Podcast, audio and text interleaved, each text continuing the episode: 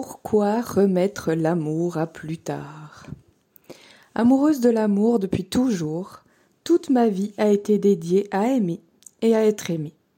Dès que j'ai eu l'âge de le décider, j'ai placé le couple au centre de mon monde.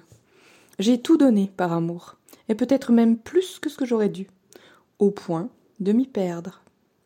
Je ne voulais tellement pas être comme ceux qui remettent les bonnes choses à plus tard. Je voulais être différente.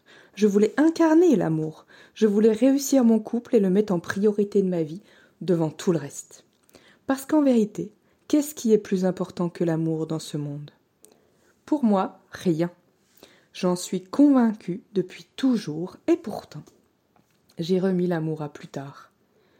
Quoi? Mais c'est impossible. C'est impensable, moi qui ai consacré chaque seconde de ma vie à l'amour, moi qui ai tant sacrifié par amour, Comment puis-je dire ça? Comment puis-je même le penser? C'est à peu près le discours que je me serais tenu à moi-même il y a encore deux heures. Quelque chose s'est ouvert en moi après avoir entendu une phrase que j'ai déjà entendue mille fois.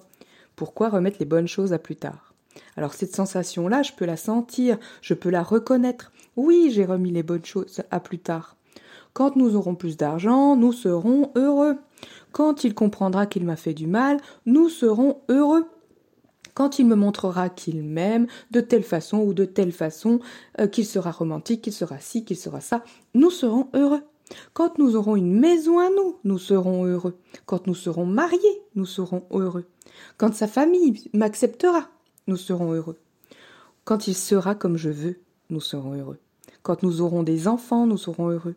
Quand j'aurai confiance en lui, nous serons heureux. Quand il aura confiance en moi, nous serons heureux.